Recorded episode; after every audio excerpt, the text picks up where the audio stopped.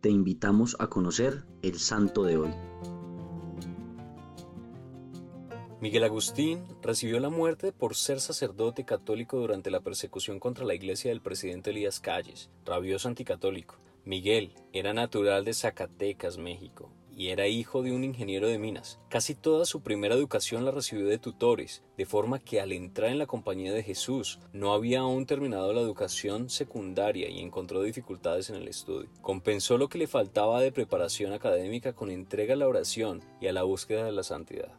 Hizo los votos en agosto de 1913, en un momento de creciente conflicto dentro de la historia mexicana. El general Venustiano Carranza y el bandido Pancho Villa atacaban a la iglesia y sus ministros, saqueando iglesias y torturando sacerdotes y religiosos. El 5 de agosto de 1914, un grupo de hombres de Carranza asolaron la casa principal del noviciado y dieron fuego a su biblioteca. El rector advirtió que la situación no haría sino empeorar, de modo que dijo a la comunidad que cada uno se sintiese responsable de abrirse camino a través de la frontera con Estados Unidos y de seguir luego hasta California, donde los jesuitas ponían a disposición de seminaristas exiliados de México una casa en Los Gatos. Miguel llegó hasta allí el 9 de octubre y allí permaneció un año entero antes de partir hacia España para estudiar la filosofía. En 1920 fue destinado a enseñar en Nicaragua y luego volvió a España para la teología. En 1924 pasó a Bélgica para acabar la teología y estudiar sociología, ya que estaba interesado en los movimientos obreros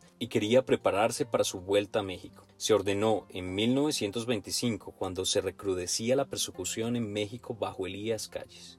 Miguel no encontró dificultades para entrar en su país en julio de 1926, pero a fines de julio el gobierno suprimió todo culto público y cerró las iglesias. Todo sacerdote se convirtió en un criminal acosado. Los mexicanos creyentes, sin embargo, deseaban aún los sacramentos, así que Miguel siguió adelante en secreto con su ministerio. Organizó puntos de encuentro en diversas partes de la Ciudad de México que visitaban con regularidad para predicar y administrar los sacramentos. Normalmente vivía con su familia, que se había trasladado a la Ciudad de México, pero también tenía otros lugares donde encontrar alojamiento.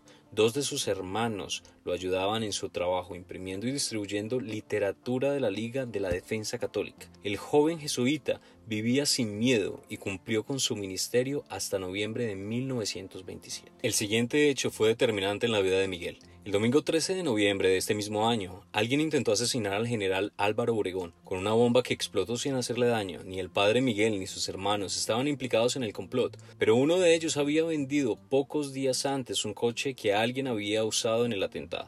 Miguel y sus hermanos decidieron que sería más seguro dejar México y marchar a los Estados Unidos, pero antes de su partida la policía los encontró y los arrestó. El verdadero cerebro de la conspiración, Luis Segura, se entregó a la policía al oír que el padre Miguel había sido arrestado acusado del intento de atentado, pero el presidente Calles quería dar un escarmiento a través del jesuita, aunque el verdadero responsable del crimen estuviese bajo custodia.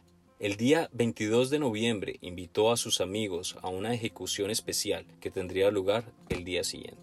El 23 de noviembre, los soldados escoltaron a Miguel hasta el interior del patio de la prisión. Al ver a los circunstantes y al pelotón de fusilamiento, pidió unos momentos para orar y al ofrecérselo, rehusó que le vendaran los ojos. Con el rosario en sus manos, se mantuvo de pie frente al paredón y extendió sus brazos en forma de cruz. Cuando se dio la orden de fuego, gritó en voz alta, Viva Cristo Rey.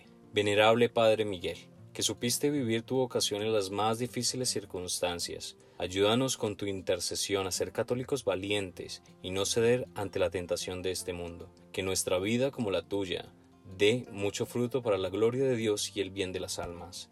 Amén. Cristo Rey nuestro, venga tu reino.